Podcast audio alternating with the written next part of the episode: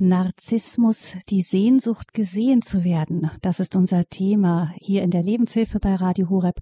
Durch diese Sendung begleitet sie Gabi Fröhlich. Herzlich willkommen. Selfies, Influencer, Deutschlands Next Topmodel. Für Selbstdarstellung und die Jagd nach Likes gibt es mittlerweile Foren für jedermann. Und sie werden fleißig genutzt. Von manchen professionell, von sehr vielen im privaten Umfeld mehr oder weniger häufig. Ist unsere Gesellschaft insgesamt narzisstischer geworden? Die mythologische Gestalt des Narziss ist zwar schon mehrere tausend Jahre alt, aber ich wüsste nicht, wann je zuvor so viele Personen des öffentlichen Lebens als Narzissten bezeichnet wurden. Ist Narzissmus also vielleicht doch eine Modediagnose und hat es sowas eigentlich immer schon gegeben? Oder steigt sozusagen der narzisstische Grundwasserspiegel, so dass Menschen, die vom Applaus anderer leben, immer häufiger werden? Wir wollen heute in der Lebenshilfe ein wenig hinter das Phänomen Narzissmus schauen. Was treibt Menschen eigentlich dazu, sich mehr oder weniger subtil in den Vordergrund zu schieben, ohne Rücksicht auf Verluste? Unser Gast in der Lebenshilfe heute ist der Logotherapeut Andreas Braun. Er lebt und arbeitet in der Nordheide, nicht weit von Hamburg entfernt. Herzlich willkommen, Herr Braun. Guten Morgen. Schönen guten Morgen. Vielleicht ein paar kurze Worte zu Ihnen. Sie kommen beruflich eigentlich aus der Wirtschaft, genauer gesagt ja. der Entwicklung. Sie haben sich aber auch für Psychologie und Seelsorge interessiert und ausbilden lassen. Einige Jahre ehrenamtlich beim Deutschen Roten Kreuz haben Sie die Polizei bei der Überbringung von Todesnachrichten begleitet. Ich glaube, das war eine sehr intensive Erfahrung, oder? Das ist, das ist so. Das hat im Grunde eine Lebenswende auch gebracht. Das war ursprünglich ein Ehrenamt oder es ist ein Ehrenamt, aber es hat sich gezeigt, dass es einmal mir liegt und dass es bedeutsam ist, bedeutsamer als die Tätigkeit, die ich vorher gemacht habe. Hm, Sie haben sich dann der Logotherapie zugewandt und arbeiten seit gut zehn Jahren in freier Praxis und auch als Dozent in der Erwachsenenbildung zu diesen Themen. Sie sind äh, verheiratet, haben vier Kinder, 13 Enkelkinder und last but not least ähm, haben sie sich auf einem sehr bewegten Glaubensbeweg schließlich dann äh, zu, haben sie zur katholischen Kirche gefunden. Das nur so ein bisschen als Hintergrund. Ja. Wo begegnet Ihnen persönlich denn das Thema Narzissmus? Ja, es begegnet mir auf beiden Seiten. Also die eine Seite, fange ich mal mit der unangenehmen Seite an. In meiner Ausbildung zum Logotherapeuten gab es ja sehr viel Selbstreflexion und äh, wir haben uns alle schon gefreut oder befürchtet, wenn rauskommt, wo ist eigentlich unsere Schwäche, unsere Gefährdung, in welchem Bereich. Und äh, Sie ahnen es schon, bei mir kam raus, dass meine Gefährdung die narzisstische Gefährdung ist was man unter anderem an diesem Ehrenamt sehen kann. Ein Ehrenamt, was eine großartige Arbeit macht. Also der Polizei hilft, Dinge zu machen, die die Polizei nicht kann und von der sie zurückscheut, haben wir gemacht. Bei schweren Einsätzen, Banküberfall oder Suizid oder ähnlich ist das eine großartige Sache und das ist ein Stichwort, was zum Narzissten passt. Und parallel ist es so, dass zwei meiner Freunde eine starke narzisstische Persönlichkeit haben und ein dritter Freund, wie man so gern sagt, ein Opfer oder so ein typisches Gegenüber ist, der, mit dem ich über drei Jahre zusammengearbeitet habe, also als Freund und Therapeut, um aus dieser Gefangenheit rauszukommen, der ausgeliefert war aufgrund seiner Biografie hauptsächlich, aber auch seiner beruflichen Geschichten, also die Seite des wie man schnell sagt, Opfers. Ich mag das Wort nicht so, aber des, dessen, der eben nicht Narzisst ist, aber mit dem lebt. Das heißt im privaten Umfeld bis ähm, bei Ihnen persönlich. Das heißt, Narzissmus ist eigentlich ein sehr, sehr weites Feld. Ähm, Sie haben gesagt, es gibt die extreme Form und dann aber auch die Form, die so ein bisschen latent vielleicht als Gefährdung da ist, aber, aber nicht wirklich krank, krankhaft ausbricht.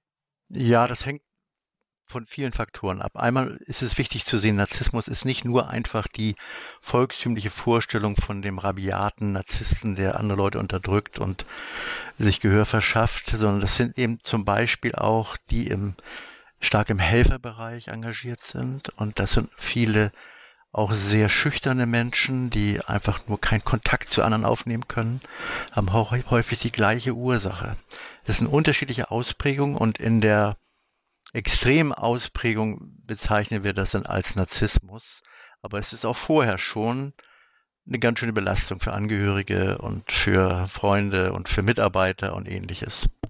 Warum ist das so eine Belastung dann auch vorher schon, auch wenn es keine extreme Ausprägung ist? Ja, ich würde das gern schon an dieser Stelle sagen, was mein Menschenbild ist und weil man daran, glaube ich, erkennen kann, wo das Problem liegt. Ich meine, dass wir zu Gottes Ebenbild geschaffen sind.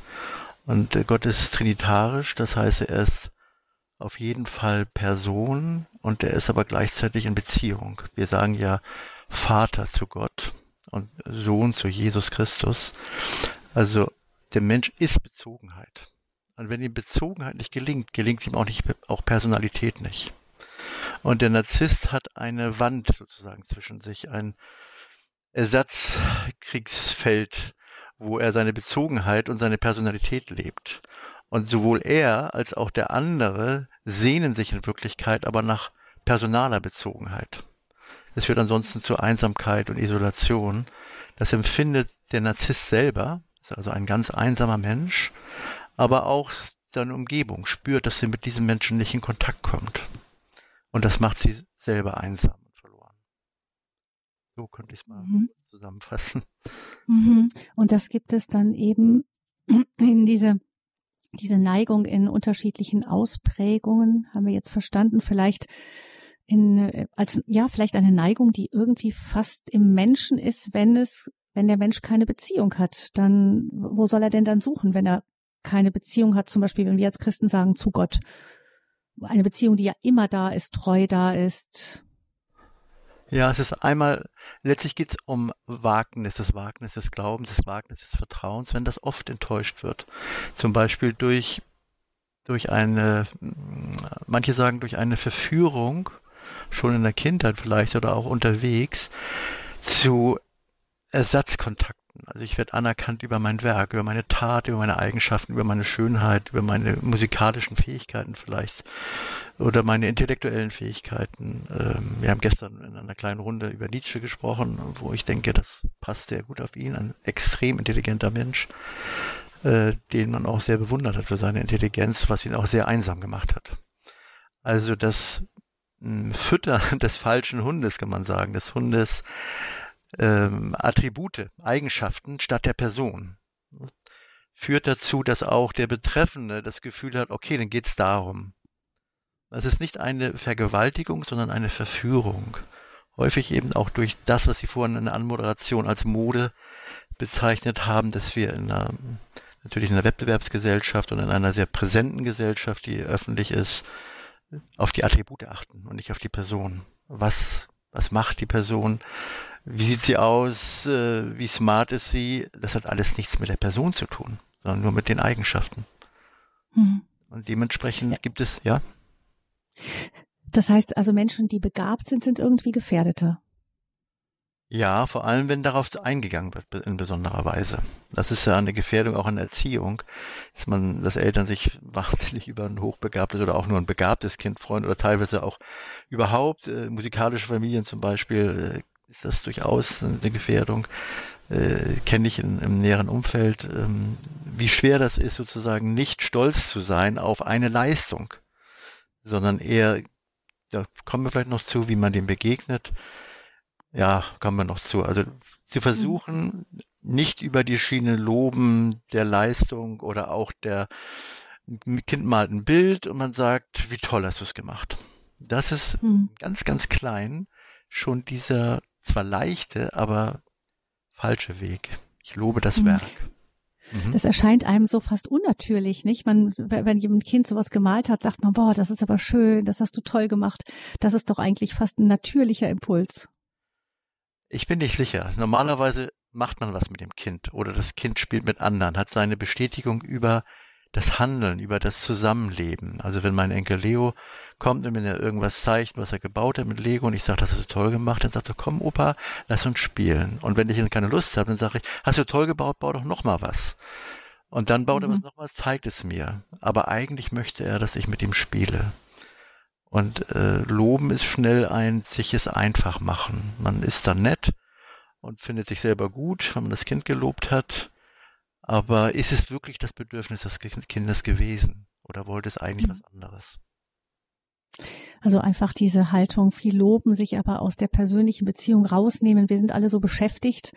Genau. Ähm, ja, genau, das ähm, ist eine Gefährdung auch unserer Zeit und vielleicht ahnen wir gar nicht, was das langfristig dann auch wieder mit den nächsten Generationen macht, wenn sie dann am Ende ähm, den Lo das Lob suchen statt und die Beziehung im, im Grunde aufgegeben haben, weil sie denken, Mama, Papa haben eigentlich keine Zeit für mich. Dann muss ich es halt über den Weg suchen. Ähm, da sind wir schon. Mhm. Lass mich das kurz noch sagen. Sie sehen mich nicht und ich verlerne, mich selber zu sehen. Ich mhm. verlerne sozusagen auch mein eigener Blick. Es funktioniert richtig im Gehirn mit dem Lustzentrum, wird angeregt und dann spricht es mich immer wieder an. Lust bekommst du, indem du irgendwas tust, was die Leute gut finden. Also auch in meiner eigenen Tätigkeit als Dozent zum Beispiel ist es so, wenn ein Schüler mich lobt am Ende der Stunde, dann kommt sofort der Gedanke, hoffentlich kriege ich es nächstes Mal wieder so gut hin. Ein Gedanke, den ich hm. falsch finde. Denn ich möchte es richtig machen und nicht so machen, dass die Leute mich loben. Aber das ist gar nicht so leicht. Der hm. Impuls, das, den Lob zu suchen, überlagert das, was man eigentlich will. Man kennt sich mhm. selber nicht mehr. Hm. Jetzt sind wir schon ähm, weit vorgedrungen in die Frage nach Ursachen. Wo kommt es eigentlich her, dass äh, man sich zum, zum Narzissten oder zur, ja, zu eine narzisstische Neigung entwickelt? Machen wir nochmal ganz kurz einen Exkurs ähm, in die Philosophie. Ähm, geschichtlich ist der Narziss ja erstmal nicht unbedingt eine Negativrolle. Der wird ja, also diese mythologische Gestalt des Narziss, gut, der scheitert dann im Grunde an seiner eigenen äh, Selbstliebe, geht er zugrunde. Aber es wird erstmal relativ nüchtern dargestellt. Ja, wenn man es etwas genauer anguckt und es lohnt sich, das genauer anzugucken. Überhaupt Mythologie, wenn man es nicht als Verführung zu einer anderen Religion sieht, sondern als Beschreibung menschlicher Regungen ist sie sehr hilfreich. Also der Narziss ist ja ein unehelich geborenes Kind, also seine Mutter wurde von dem Flussgott vergewaltigt und die Prophetie bei ihm lautete, wenn du dich selbst erkennst, wirst du sterben. Und ähm, er war gar nicht in sich verliebt, sondern ihm fehlt überhaupt die Liebe an sich und ihm fehlte der Vater. Übrigens auch ein wichtiger Aspekt im Zusammenhang mit Narzissmus. Ihm fehlte der Vater und er wurde bewundert, ob seiner Schönheit. Er war sehr schön und alle, viele haben sich in ihn verliebt und das ist auch der Grund, warum er in der, in der Antike beliebt war als Vorbild. Der edle und nicht selbstverliebte Jüngling, der erst später gemerkt hat, dass ihm was fehlt und und das Eigentliche, was ihm fehlt, ist eben nicht Anerkennung und Schönheit und ähnliches, sondern eigentlich fehlt ihm der Vater. Und er guckt deswegen ja in den Fluss. Das ist ja der, eigentlich der Ort des Vaters. Er schaut da rein und sieht sich. Und zum ersten Mal spürt er sowas wie Liebe. Zwar zu sich, was die Fehlform der Liebe ist, aber letztlich ist es nicht narzisstisch, wie wir auch heute das Wort benutzen. So, er hat sich immer nur selbst geliebt. Eigentlich hat er die Liebe gar nicht gekannt. Und an dem Augenblick, wo er die Liebe kennengelernt hat, ist er an der falschen Stelle gewesen und ist entsprechend der Prophezeiung dann ähm, in dem Umarmen des Spiegelbildes auch umgekommen. Hm. Was, was sagt uns das denn über das Phänomen Narzissmus? Ja, es sagt nach meinem Empfinden als erstes spricht es von dieser großen Einsamkeit. Narziss war einsam. Seine erste, die erste Person, die ihn geliebt hat, war ja Echo. Und Echo konnte nicht mit ihm in Kontakt treten, weil es die Bedingung war, dass er sozusagen zuerst in Kontakt tritt.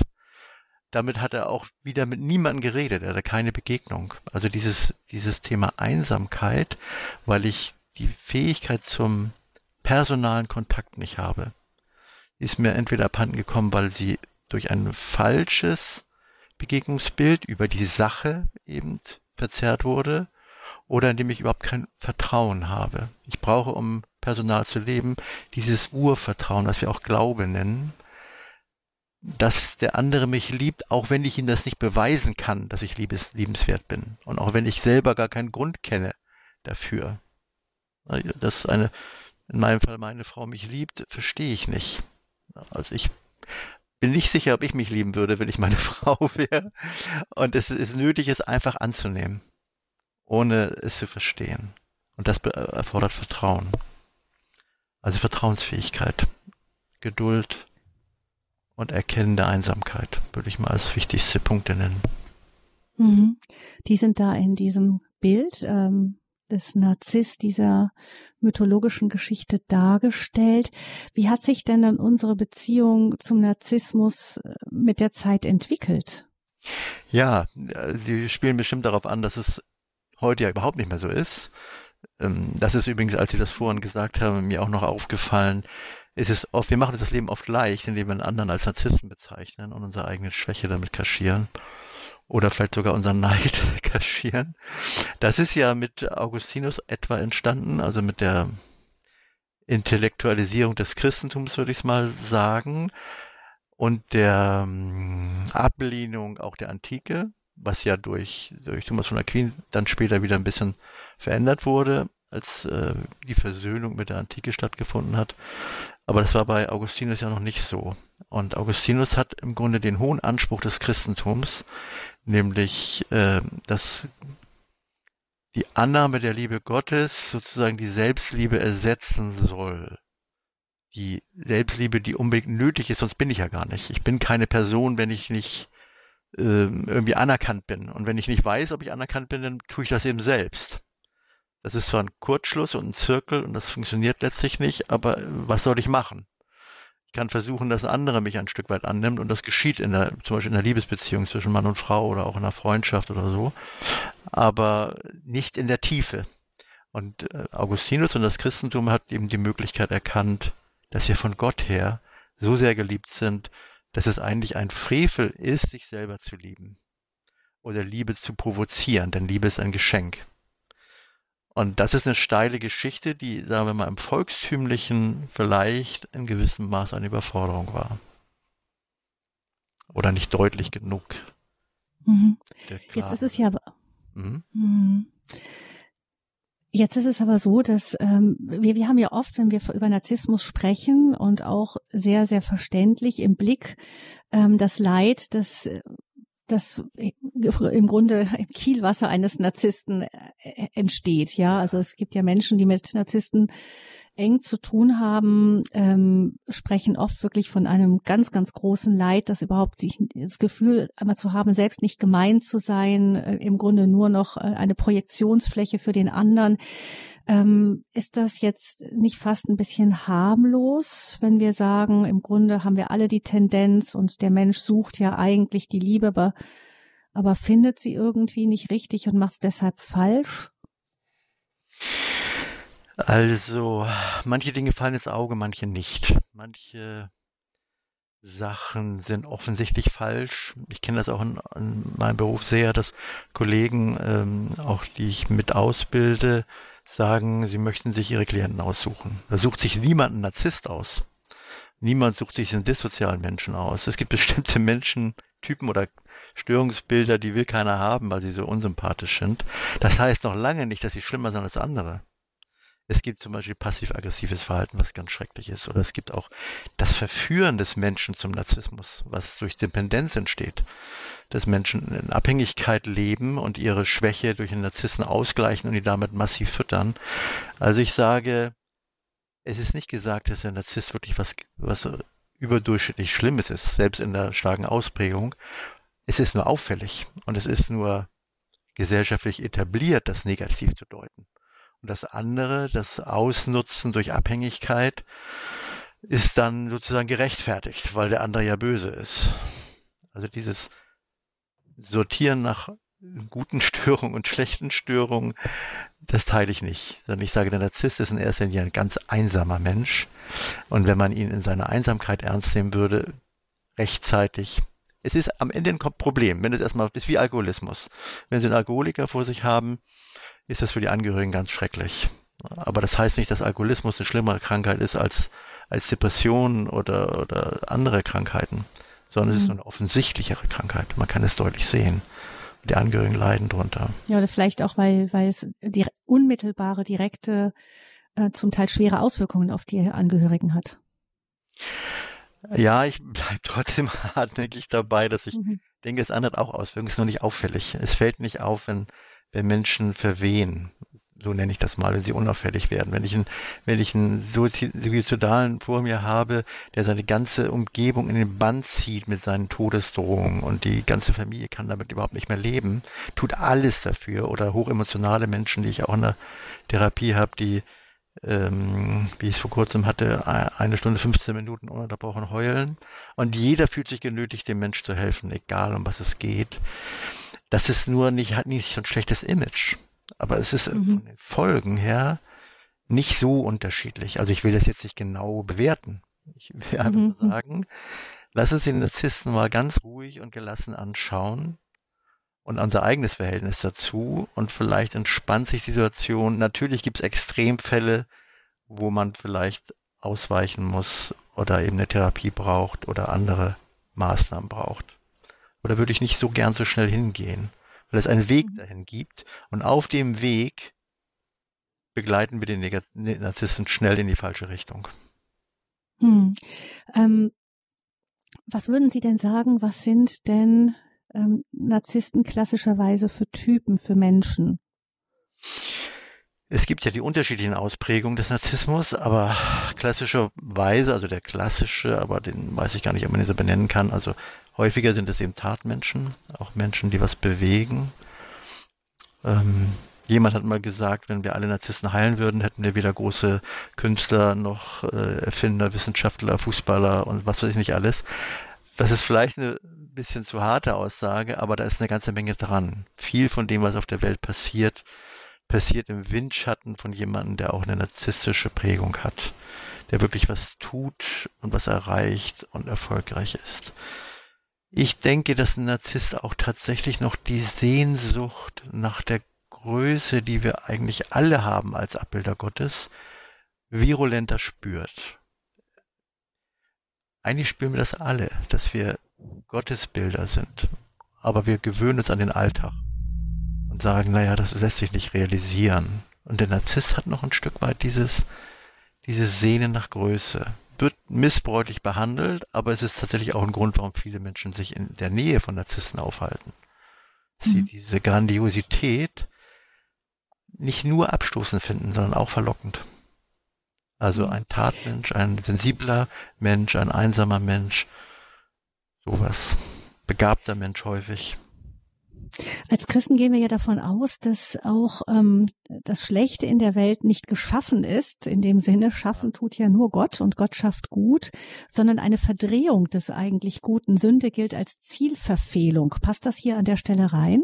Ganz genau, das passt ganz genau rein. Es geht darum, dass ich diese Sehnsucht in mir letztlich nach Gott, aber schon in einer Stufe davor, nach dem je wirklich anderen in seiner Freiheit, in seiner geheimnisvollen Weise. Der andere ist mir bekannt, aber zugleich auch immer fremd. Und nur in dieser Begegnung entfaltet sich Persönlichkeit. Also die Person des Menschen wird nur reflektiert wiederum in der Person. Man muss sich das vorstellen, das ist nicht leicht zu fassen. Größer als alles, was wir denken können, ist das Personensein. Das Personensein hat was Unendliches, weil es was Freies hat. Und nur in der, zum Beispiel in der freien Liebe, jetzt nicht nach dem 60er Jahren gemeint, sondern in der mhm. nicht genötigt. Liebe in Freiheit. Liebe in Freiheit. Also nicht genötigt. Äh, wenn ein, ein anderer mich liebt, obwohl er keinen Grund hat, außer dass er mich liebt, gibt mir einen Wert und gibt ihm einen Wert, nämlich den, dass ich mich gesehen fühle. Und diese geheimnisvolle Begegnung auf der personalen Ebene brauchen wir zu unserer Existenz, weil wir eben Wesen sind wie Gott. Gott ist Bezogenheit. Gott ist nicht einer, sondern er ist trinitarisch. Er ist in sich Bezogenheit und wir auch. Wir sind nach Gottes Bild geschaffen. Auf der ersten Näherung zwischen uns Menschen, Mann und Frau und auf der zweiten Ebene aber auch Mensch und Gott. Und diese Bezogenheit, sich danach zu sehnen, führt dann eben in der, sagen wir mal, in der Mutlosigkeit oder in dem Irrtum oder in der Verführung, in der Irrung zu diesem Suchtverhalten.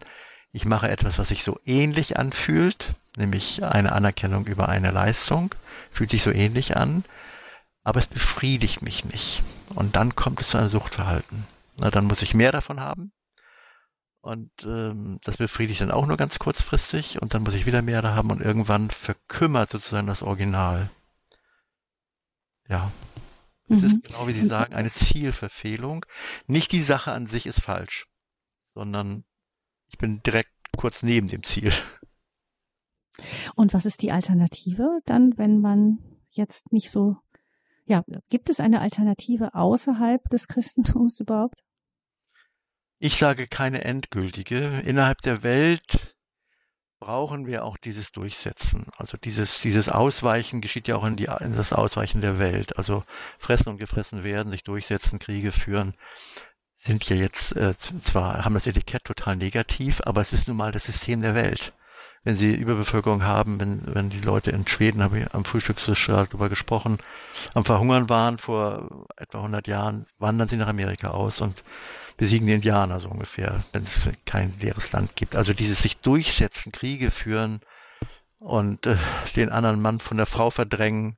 Und das ist ja, das ist Bestandteil der Welt, in der wir in die wir hineingeworfen wurden, seitdem wir aus dem so ein Selbsterhaltungstrieb, der ja. sich dann Durchsetzungstrieb. Insofern gibt es da keine perfekte Lösung.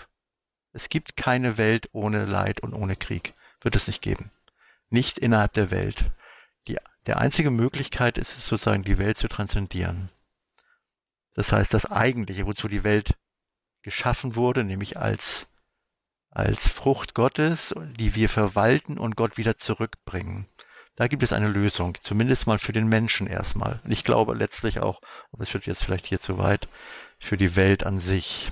Aber erstmal für den Menschen. Ein Mensch, der dem Christus begegnet ist in solcher Nähe, dass er diesen entdeckt, dass es seine eigentliche Liebe ist, der andere, der, der ihn erkennt. Ich kann das bezeugen, so war das bei mir auch, als Christus mir begegnet ist war mir alles andere, alles Spiegellesen und ähnliche Dinge, die mich vorher beschäftigten, mal unwichtig, weil ich mich erkannt fühlte von Christus. Und dann war alles andere unwichtig. Mein Streben nach Glück war unwichtig. Mein Streben nach Anerkennung war unwichtig, weil ich erkannt bin. Letztlich werden wir nur ganz gesättigt von Jesus Christus. Hm. Aber es gibt im Vorfeld natürlich Zwischenstufen. Ne? Man kann innerhalb der Welt auch besser leben, als man ohne darüber nachzudenken, ohne dass jemand die Liebe zu einem Menschen bringt, selbst wenn er sie nicht annehmen kann. Ne? Das gibt es mhm. auch. Also es will das nicht digital formulieren, aber letztendlich ist es so. Mhm. Ja, es gibt ja durchaus Menschen, die jetzt auch ähm, Großes ähm, ja, nicht mal groß klingt schon wieder gleich nach narzisstisch, aber die, die auch selbstlos gelebt haben, einfach auch aus einem vielleicht inneren Gespür heraus. Ich meine, Christus spricht ja auch in der Bibel die Menschen an, die ihm gedient haben, ohne dass sie es wussten. Nicht, das ja. müssen ja welche gewesen sein, die ihn nicht kannten.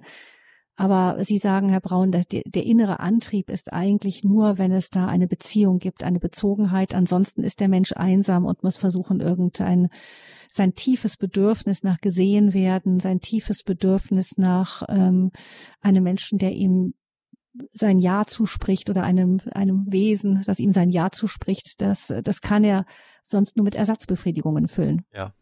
Und da gibt es verschiedene Formen und dies ist eine davon. Und alle Formen, die einen Suchtcharakter haben, führen dann zu diesen schrecklichen Ergebnissen. Also ich meine, dass das Beispiel mit Alkoholismus sehr plakativ ist, wo man das ja spürt. Man trinkt das erste Glas Wein, sage ich immer, und es ist eigentlich schön. Und vielleicht noch ein zweites, ist vielleicht auch noch schön. Und dann denkt man ja, also Wein trinken ist schön. Aber das stimmt nicht. Mindestens nach dem vierten, fünften Glas Wein wird es nicht schöner, sondern wird es schlechter, weil es nämlich ein Ersatz war, nicht das eigentliche. Und so ist es da auch. Es fühlt sich erstmal schön an, anerkannt zu sein. Erstmal. Aber dann gehe ich nach Hause und bin einsam. Künstler erzählen das.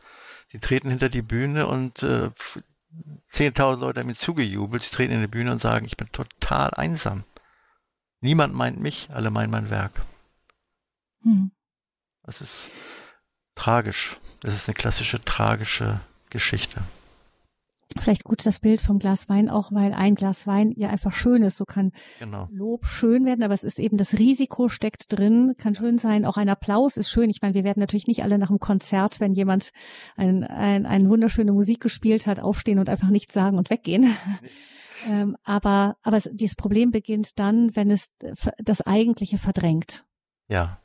Und zu einer Ersatzhandlung wird. Genau, wenn es zu stark wird, wenn es das, Sie haben genau richtig gesagt, wenn es das Eigentliche verdrängt oder wenn das von Natur aus zu schwach ist. Was häufig der Fall ist bei Künstlern, also bei Leuten, die Großes leisten. Ähm, wenn Sie sich das angucken im Detail, erleben Sie das ganz oft. Ich, nicht immer, aber ganz, ganz oft. Und es zeigt aber eben parallel, und das ist mir auch wichtig, diese Sehnsucht des Menschen, wirksam zu sein. Na, das ist das Dritte in der, wir haben die in der Trinität das Bezogensein, das Personale, aber auch die, die Wirksamkeit oder die Fruchtbarkeit. Und das möchte der Mensch auch. Ein Mensch möchte fruchtbar sein, er möchte was in die Welt bringen. Und ähm, das geschieht normalerweise über, über Begegnung, über Befruchtung im genauen Sinne. Und äh, das ist nicht was Negatives, dass der Mensch etwas in die Welt bringen möchte, dass er ein Werk schaffen möchte. Das ist nicht an sich negativ, sondern das ist, gehört zu unserer Gottesbildlichkeit. Das wird auch ambivalent gesehen, häufig mit Konkurrenzdenken und dann wird dem Menschen das geneidet oder, oder es wird überhöht, aber es polarisiert. Ja, es polarisiert. Hm. Kommunismus oder Kapitalismus ungefähr. Ja. Narzissmus, die Sehnsucht, gesehen zu werden, ist unser Thema hier in der Lebenshilfesendung. Andreas Braun, Logotherapeut aus dem hohen Norden Deutschlands, äh, in der Nähe von Hamburg lebend und arbeitend, ist unser Gast hier in der Sendung. Es ist etwas grundsätzlich und philosophisch heute, aber wir sprechen gleich nach einer Musik noch auch über die Frage, wie gehen wir denn nun damit um, dass wir das wissen? Denn es bleibt ja so, dass äh, gerade Menschen mit einer stärkeren narzisstischen Prägung, Ausprägung, äh, ist ihre Mitmenschen nicht einfach machen im Leben, daneben ihnen überhaupt noch zu existieren. Vielleicht ist es auch so, dass wir ihnen bereitwillig die Bühne gegeben haben und dann versuchen müssen, da rauszufinden. Oder wir entdecken vielleicht, dass wir selber solche Züge haben und fragen uns, wie können wir da nun mit umgehen, wie kann man da rauskommen. Darum soll es gleich weitergehen.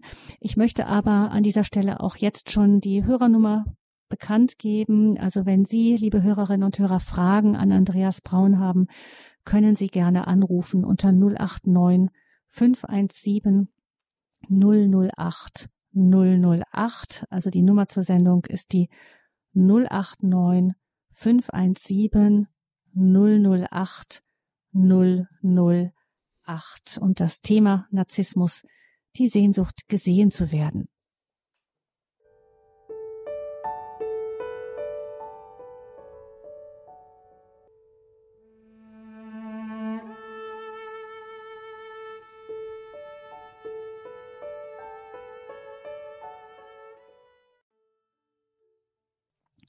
Sie haben eingeschaltet in der Lebenshilfesendung bei Radio Hureb. Unser Thema heute Narzissmus, die Sehnsucht gesehen zu werden. Wir sprechen mit dem Logotherapeuten Andreas Braun und sind mit einem sehr grundsätzlich, fast ein wenig philosophischen ersten Teil eingestiegen. Was treibt den Menschen eigentlich dazu, der sich ähm, selber in den Vordergrund schiebt, der sich selbst bespiegelt?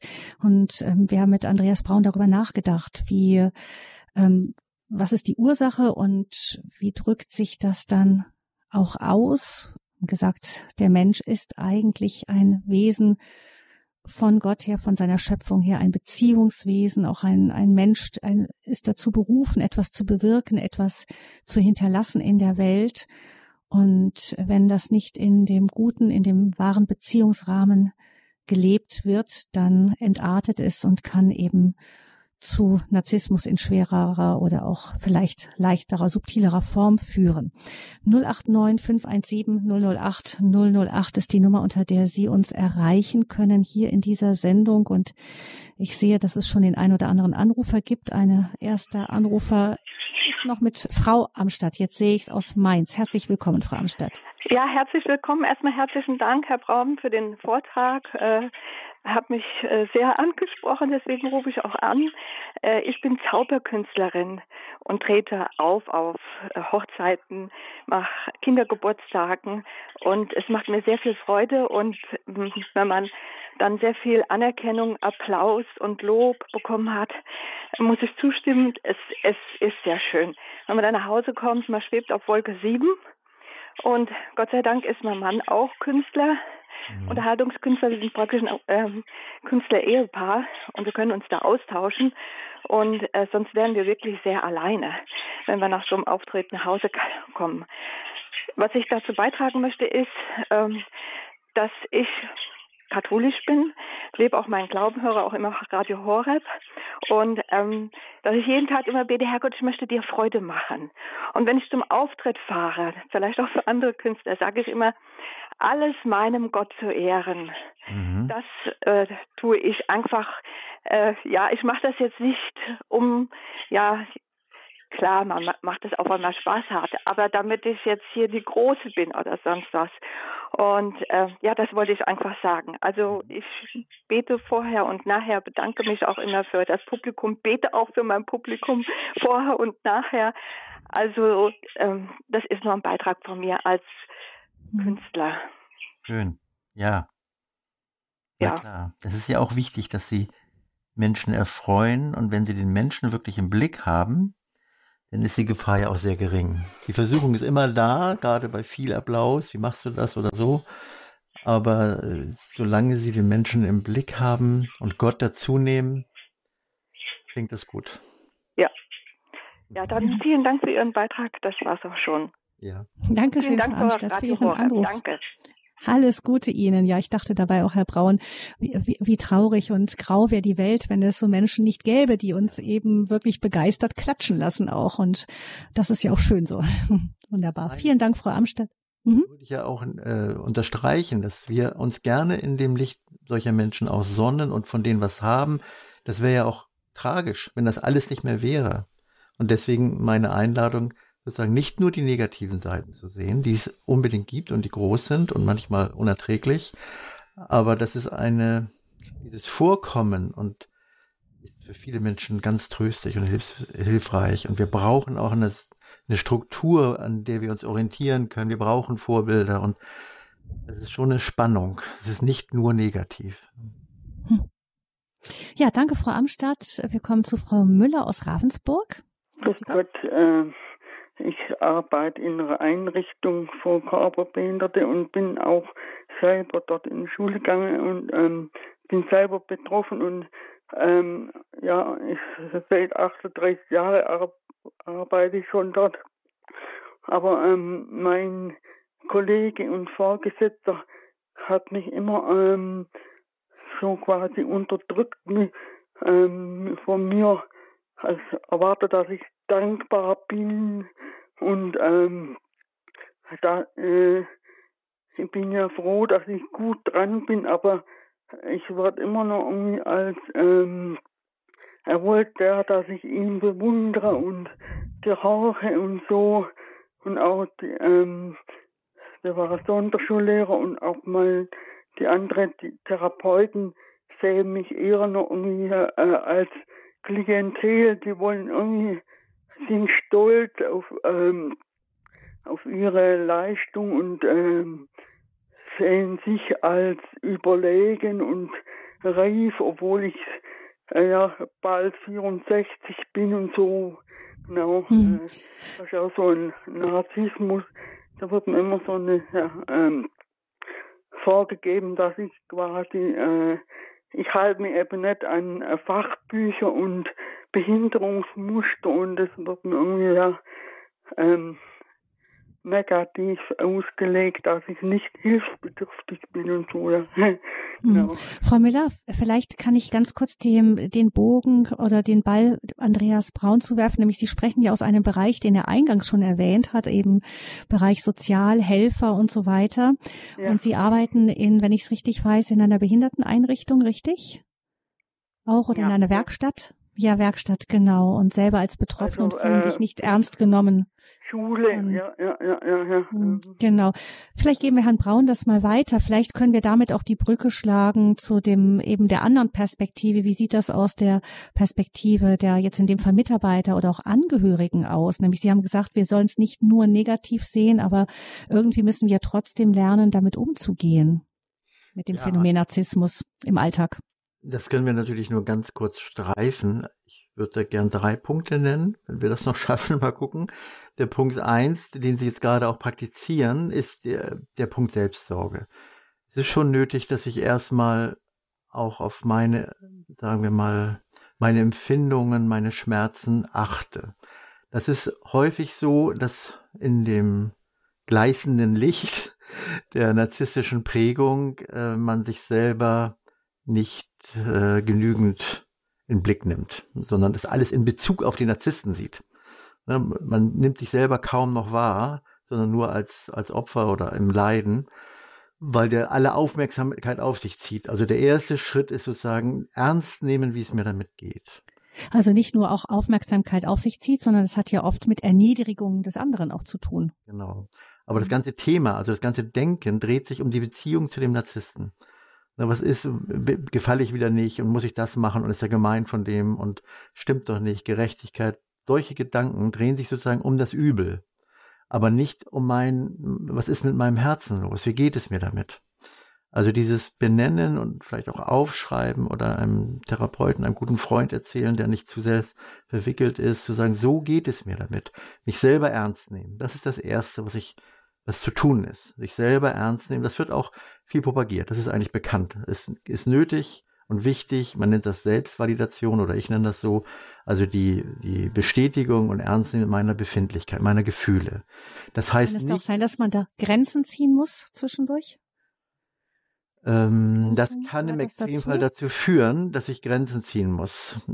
Aber das wäre schon das Zweite. Das Erste ist erstmal es ernst nehmen. Mich ernst nehmen nicht die Beziehung ernst nehmen, sondern erstmal mich ernst nehmen. Ich muss als Person vorkommen. Bei mir selbst erstmal. Das geschieht, indem ich darüber spreche, so wie Sie es jetzt gerade tun. Sie melden sich, Sie sprechen mit anderen.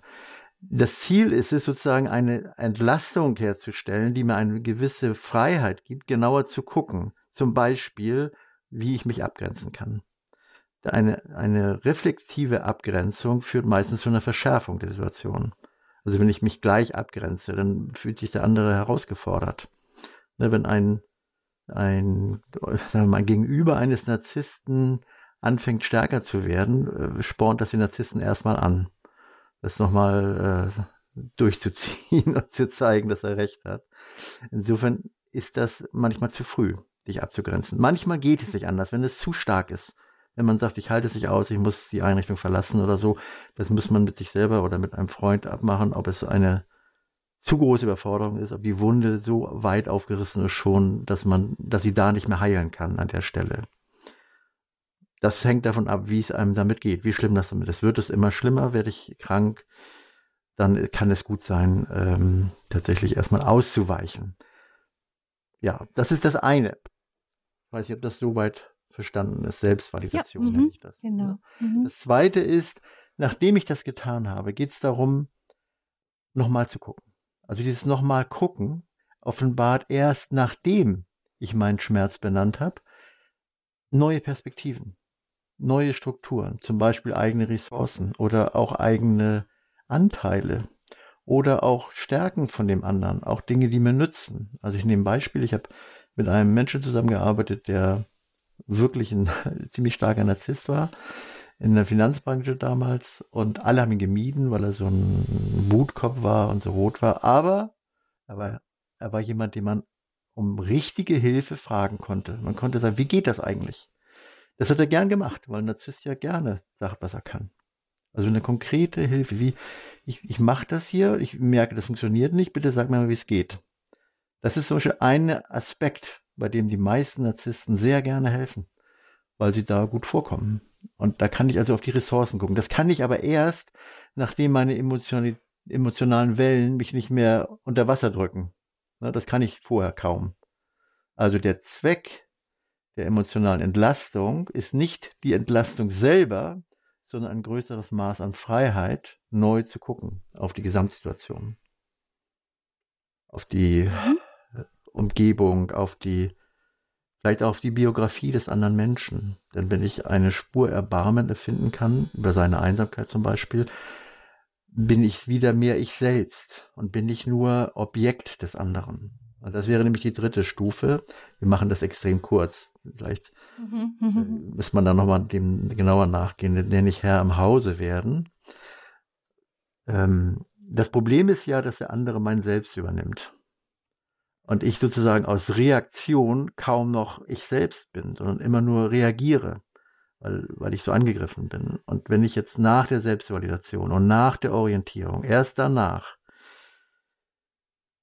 meine eigene Freiheit ergreife und sage, in welchem Bereich kann ich denn irgendetwas tun? Wo bin ich selbstwirksam? Also in die Selbstwirksamkeit zu kommen, in einen dritten Bereich. Das ist das geistige Menschen. Das können wir tun. Das ist Thema der Logotherapie. Wie komme ich in die Selbstwirksamkeit? Was Wer bin ich und was ist das, was ich kann und ich will? Und was, wenn es doch so klein ist erstmal. Ich kann irgendwas tun. Ich kann zum Beispiel nicht antworten. Das ist schon mal ein freier Akt. Ne? Ich werde irgendwie angegangen und beleidigt und ich reagiere nicht drauf. Und zwar nicht aus Feigheit, sondern weil ich sage, ich möchte nicht darauf reagieren. Denn das ist dein Thema. Es ist deine Bühne. Mit dem Freund, von dem ich vorhin äh, erzählt habe, haben wir oft dieses Thema Bühne besprochen. Ne? Der Narzisst zieht einen auf seine Bühne. Und ich muss gucken, ob ich wirklich auf diese Bühne will. Ob ich mich, auf der Bühne ist er immer Herr. Da habe ich keine Chance. Aber es ist nicht meine Lebensbühne, es ist seine Lebensbühne. Ich muss eine eigene Bühne etablieren, einen eigenen Raum etablieren, in dem ich Herr bin. Alles unter der Bedingung, dass es überhaupt machbar ist. Es kann so schlimm sein, dass es nicht geht. Zumindest für eine Zeit lang nicht geht. Man muss auf die Möglichkeiten achten. Das ist jetzt ein ganz kurzer Form, mhm. ein Weg. Mhm. Also das heißt, erst einmal auf sich selber achten und dann den Blick weiten, zu versuchen, besser zu verstehen, was passiert da und sich eben nicht immer wieder auf die Bühne des Narzissten ziehen lassen. Frau Müller, ich hoffe, es war auch etwas für Sie dabei. Ist natürlich ein Weg, der länger ist und in schweren Fällen wahrscheinlich auch Herr Braun Begleitung braucht. Ja, unbedingt. Es ist wichtig zu der Narzisst sucht sehr, sehr selten Begleitung. Das äh, mhm. gibt es zwar, aber es ist sehr selten und deswegen kommen ja meistens auch die Leute, die sich als Opfer fühlen. Aber das Problem ist, wenn ich weiterhin in der Opferrolle bleibe, äh, dann wird es nicht besser, dann wird mir nicht gedient. Ich muss über die Entlastung, und da brauchen Sie einen Therapeuten, der mit Ihnen nicht nur Entlastung betreibt oder einen Freund, sondern nach einer angemessenen Zeit, die man braucht, um, um überhaupt erstmal sagen wir den Schmerz zu verarbeiten und mit dem Schmerz umzugehen, sondern dann sozusagen die Krücken irgendwann beiseite legen und sagen, jetzt versuche ich mal, also muss ich in die Rehabilitation kommen, in die Selbstwirksamkeit. Das wird oft weggelassen. Häufig geht es nur um Entlastung und das wäre mein wichtiger Rat. Wenn Sie jemanden suchen, der Sie begleitet, dann sollte das auch jemand sein, der Sie dann sozusagen stark macht, ob es dann der gleiche Rolle ist, wo Sie sind. Also mein Freund blieb noch ein Jahr in dieser Rolle und ist in der Rolle erheblich stark geworden und groß geworden und sich dann auch selbstständig gemacht und war ein erfolgreicher Unternehmer oder ist. Und das hat er gelernt in dieser Rolle. Also es war für ihn unterm Strich schmerzhaft, aber am Ende doch produktiv. Mhm. Gibt es denn auch so, bevor wir zu den nächsten Hörern kommen, auch eine Vorfindlichkeit, äh, also eine, Vorfindlichkeit, eine Disposition, kann man auch sagen, die dazu führt, dass man an Narzissten gerät und irgendwie in diesen, in diesen Kreislauf hineingerät? Das ist die Regel, dass es so ist. Normalerweise gibt es einen Grund, warum ich da bin. Und man kann schon sagen, jetzt hört sich sehr brutal an, aber versuchen Sie es erstmal so stehen zu lassen solange ich es nicht lerne, wird es schlimmer. Und das ist eigentlich ein Auftrag an mich. Ein Auftrag, manchmal auch über Familiengenerationen hinweg. Ein Auftrag. Bei den Eltern war es vielleicht schon so, die Mutter war mit einem Narzissten verheiratet oder mit einem Alkoholiker oder sonst einem dominanten Menschen, äh, unterdrückenden Menschen und die Tochter sucht sich vielleicht etwas Ähnliches. Nicht absichtlich, aber so im Sinne von, ähm, das kann ja nicht sein, dass es so richtig ist. Und dann gibt es eine, ein nicht nur ein Anteil, sondern sozusagen eine Bedeutung für mein Leben, dass ich an so jemanden geraten bin, eine gute Bedeutung. Ich kann einen Nutzen daraus ziehen, nicht nur aus Versehen, sondern gerade deswegen. So wie es da auch war. Also dieser äh, damals junge Mann äh, kam aus einer extrem schwierigen Familiensituation und er wäre wahrscheinlich nie stabil geworden, wenn er diese Rolle nicht durchgestanden hätte. Mhm. Ja, ein kleiner ähm, Ausflug hin zu denjenigen, die mit Narzissten umgehen. Wir sprechen hier in dieser Sendung über den Narzissmus, die Sehnsucht gesehen zu werden, versuchen zu verstehen, was steckt denn eigentlich dahinter. Ich danke Frau Müller für Ihren Anruf. Gottes Segen für Sie, aber auch für all die Menschen, die mit Ihnen arbeiten. Und dann kommen wir zu einer nächsten Hörerin, die uns anruft, ohne ihren Namen zu nennen, aus dem Raum Würzburg, glaube ich. Herzlich willkommen. Tag. Äh, vielen Dank für die Sendung und ich versuche kurz meinen Fall zu schildern. Ich habe eine Schwiegertochter, ich habe einen Sohn, der im, im Ausland gelebt hat, da hat er eine Frau kennengelernt und meine Schwiegertochter ist Narzisstin. Was, an was ich festmache, also es ist oft auch eine toxische Beziehung. Sie hat kein Interesse an der Familie, meidet Familienfeiern hat manchmal auch äh, Alkoholprobleme. Da habe ich schon mitgekriegt, sie erniedrigt meinen Sohn, sie spuckt ihn an, schlägt auf ihn ein, schreit rum, du hast mein Leben zerstört. Das hat vielleicht damit was zu tun. Sie hat zwei Abgänge gehabt, konnte mein Sohn aber nichts dazu. Und mein Sohn hat dann einmal zeitlang gezweifelt, wollen wir überhaupt noch ein Kind? Sie waren auch schon, schon mal drei Monate getrennt. Und äh, ich sage halt als Mutter manchmal zu meinem Sohn, du kannst nicht nur das machen, was die Frau will. Was willst denn du? Sie will nur in eine große Stadt. Mein Sohn möchte gerne aufs Land ziehen. Das will sie nicht. Ich denke manchmal, vielleicht wollen Narzissten sich auch verstecken. Also ich bin keine böse Schwiegermutter, aber ich möchte ein bisschen mehr dahinter schauen. Und mein Sohn sagt manchmal, Mama, sie ist eine kleine und ängstliche Person. Mein Sohn sie möchte es durchziehen, sie sind wieder zusammen und ich sage dann manchmal, du gehst doch selber drauf. Dann sagt mein Sohn, ihr war doch auch ein Leben lang immer nur für die anderen da. Mehr kann ich jetzt in dieser mhm. Kurzschilderung nicht sagen. Was sagen Sie mhm. dazu? Ja, also auch die Schritte. Der erste Schritt ist das, was Sie jetzt auch gerade machen, dass Sie das benennen und dass Sie auch Ihre Betroffenheit ähm, gelten lassen. Das mhm. ist wichtig. Und mh, hm, sozusagen auch vielleicht dem sogar noch mehr nachgehen. Was betrifft mich daran und warum macht es mir viel aus? Vielleicht, weil mir der Sohn so wichtig ist oder vielleicht. Genau. Vielleicht bin ich auch noch nicht äh, mutig genug, ihn ganz äh, freizulassen und das kann ich nicht beurteilen, aber Sie selber können sich das anschauen. Was, mhm. was macht mir da eigentlich hauptsächlich zu schaffen?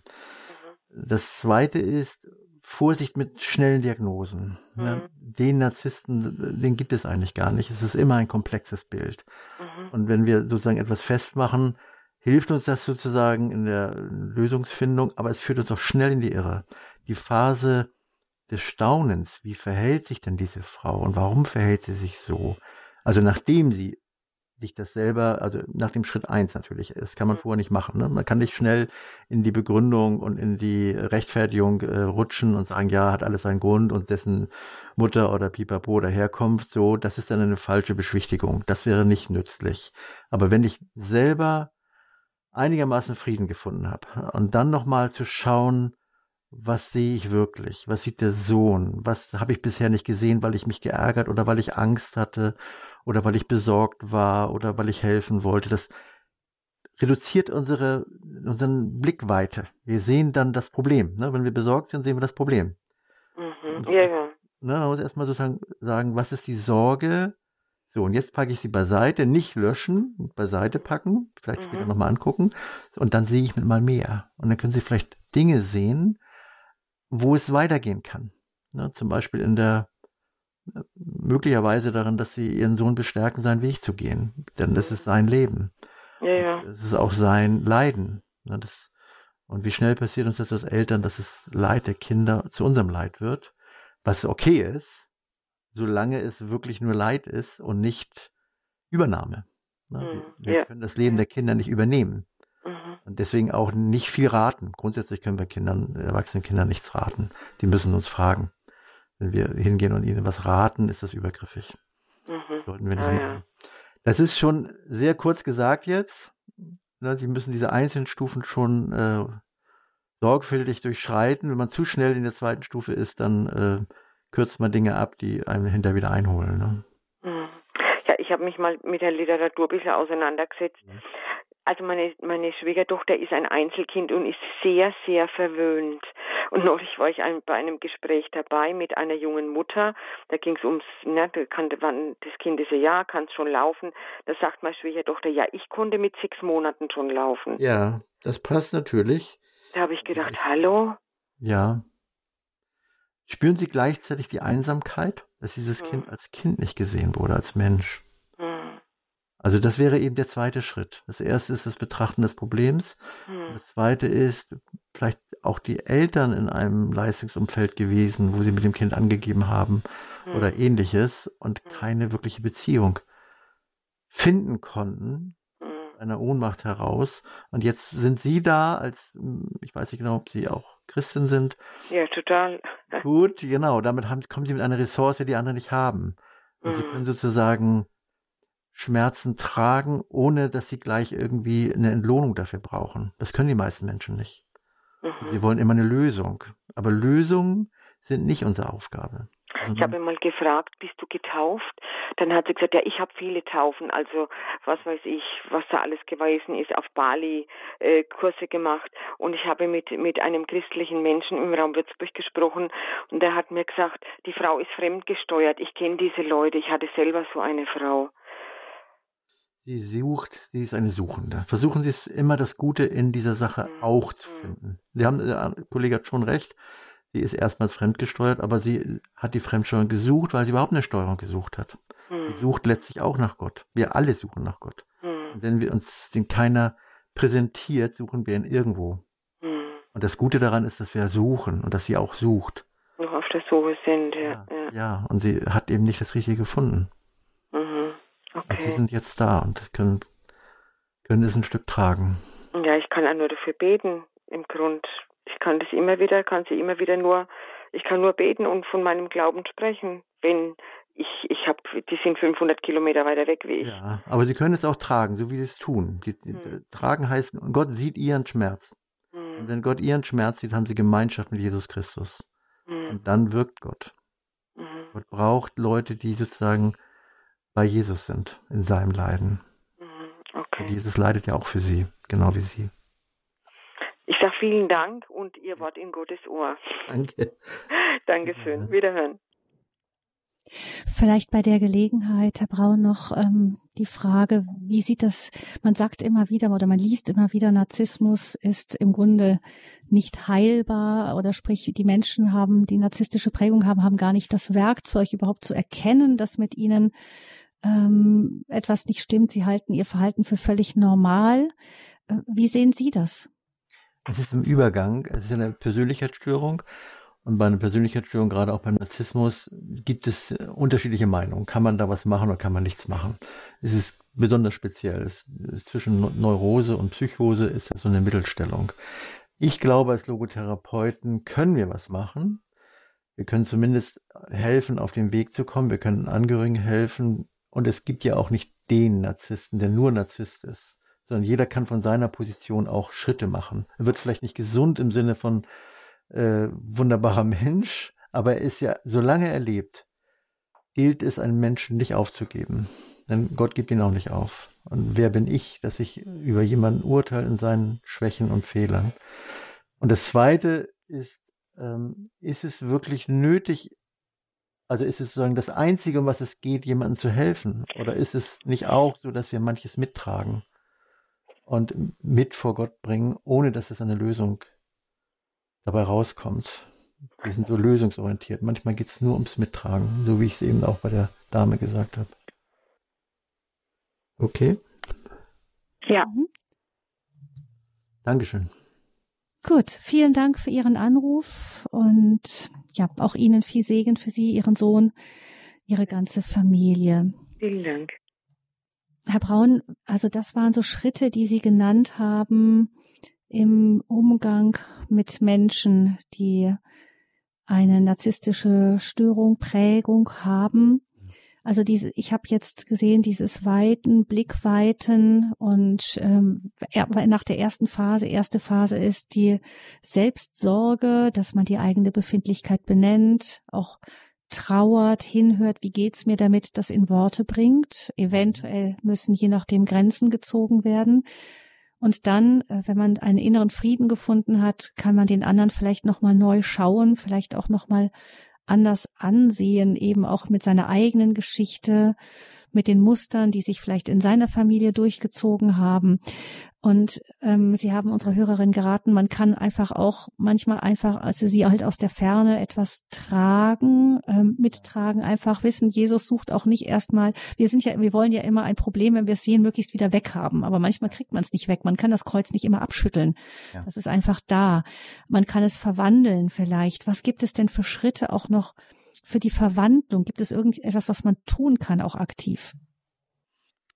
Also wenn man mittendrin steckt, es geht eigentlich immer wieder darum, den Blick weg aus dem Problem zu nehmen, also das Problem nicht zum Herrscher über die Sache zu machen und nicht reaktiv zu werden, zu sein, nur reaktiv zu sein und danach, ich weiß nicht genau, was Sie meinen mit der Frage, aber danach bleibt für mich die Wandlung meiner selbst. Ich lasse mich sozusagen mit meinem Problem von Gott wandeln. Ich sehe das nicht mehr als als, ich sehe mich nicht mehr nur als Opfer, sondern auch als jemand, der sozusagen in einem gleißenden Licht der Herausforderung steht. Ich bin heraus, es kann zu viel sein, dann muss ich zurücktreten, aber letztlich ist es, Frankel, unser Gründer, war ja im KZ und er hat im Grunde im KZ ist er gereift. Das sind Extremsituationen, die ich jetzt nicht gleichsetzen möchte. Aber die zeigen, dass die Frage, ob es unerträglich ist, mit meinem Gefühl noch nicht geklärt ist, sondern das kann ich alles Gott hinhalten und kann schauen, wahrscheinlich nur mit Hilfe, vermutlich, aber auch mit viel Gebet, ähm, was sagt mir Gott dazu? Wie gibt er mir die Kraft dazu? Also ich würde es gerne, obwohl ich Therapeut bin, wirklich auf die Gottesbeziehung ähm, zurückwerfen, die, die, zu der ich herausgefordert bin in dem Moment. Hm. Es gibt immer wieder Menschen, die auch in wirklich toxischen Beziehungen waren, ähm, bis hin verprügelt worden. Und ich weiß nicht, die haben auch bei uns, auch bei Radio Horeb immer wieder gesprochen. Die haben gesagt, die einzige Lösung war wirklich ähm, eine Trennung, einen Abstand dazwischen legen. Manche mussten äh, sogar Ort wechseln, weil sie sonst aus der Beziehung nicht rausgekommen wären. Ähm, aber sie sagen, das ist nicht das ist wahrscheinlich, haben Sie ja eben auch angedeutet, kann das der Weg sein, aber es muss es nicht unbedingt sein. Manchmal kommt man ja auch, ich meine, wenn das eigene Kind betroffen ist, wie will man sich davon trennen? Das geht ja eigentlich gar nicht. Oder wenn man gemeinsame Kinder hat oder so, da gibt's ja manchmal Beziehungen, die sind so eng, ähm, die kann man ja nicht einfach auseinanderdröseln.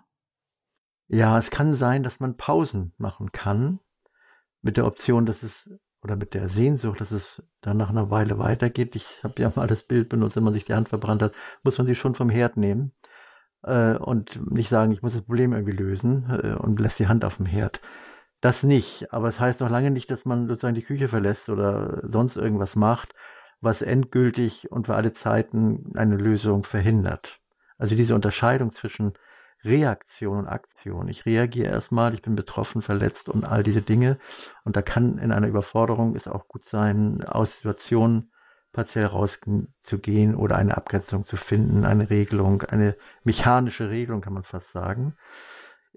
Wenn ich sozusagen mit meinem Herzen und auch mit der Tat nicht breche und sage, wir sind ja aufeinander bezogen, gerade der Narzisst, wenn wir es so pauschal sagen, ähm, braucht den Angehörigen, weil er nicht zum Therapeuten geht.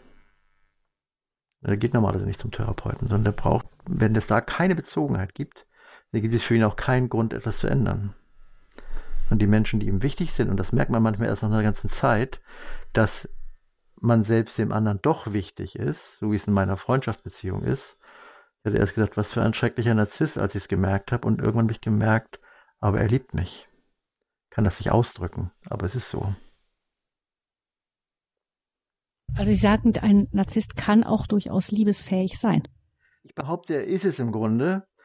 Er hat, es ist nur eine Mauer dazwischen, aber die, sonst würde ja gar kein Antrieb sein. Also der Antrieb, die Mauer immer höher zu bauen, ist, die, ist das Spüren immer noch der Sehnsucht. Wenn ich die Sehnsucht nicht mehr spüre, gehe ich in die Resignation. Das gibt es natürlich, dass ein Narzisst resigniert. Aber solange er noch nicht resigniert, gibt es ja diese Sehnsucht in ihm.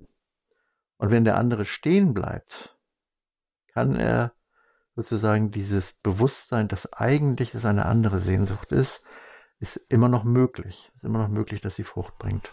Also es ist im Detail ein komplizierter Weg. Eine Mischung aus die auch die Narzissten nicht überfordern, indem man ihn komplett zurückweist oder ignoriert oder sowas, dann würde man ihn überfordern und nicht zu sehr darauf eingehen, um das nicht wieder zu füttern. Also man kann ihn überfordern und man kann ihn füttern. Einen Zwischenweg zu finden, dazu müsste man aber sehr stabil sein. Und das, deswegen ist der Fokus erstmal auf ein Selbst gerichtet, glaube ich. Hm. Ja, da könnte man noch lange weiterreden, aber ich denke mal, mit diesem Schluss sind wir wieder beim Thema, die Sehnsucht gesehen zu werden, haben wir den Bogen gespannt beim Narzissmus. Vielen herzlichen Dank, Andreas Braun, dass Sie aufgrund Ihrer Erfahrungen auch in der Logotherapie, aber auch persönliche Erfahrungen uns hier geholfen haben, den Narzissmus nochmal von einer anderen Seite zu sehen, von dieser grundsätzlichen, von dem, was im Menschen ist, was ja an sich gut ist, nämlich diese Sehnsucht gesehen zu werden, die dann eben, wenn sie nicht die, die heile, die gesunde Antwort findet, dann eben auch entarten kann.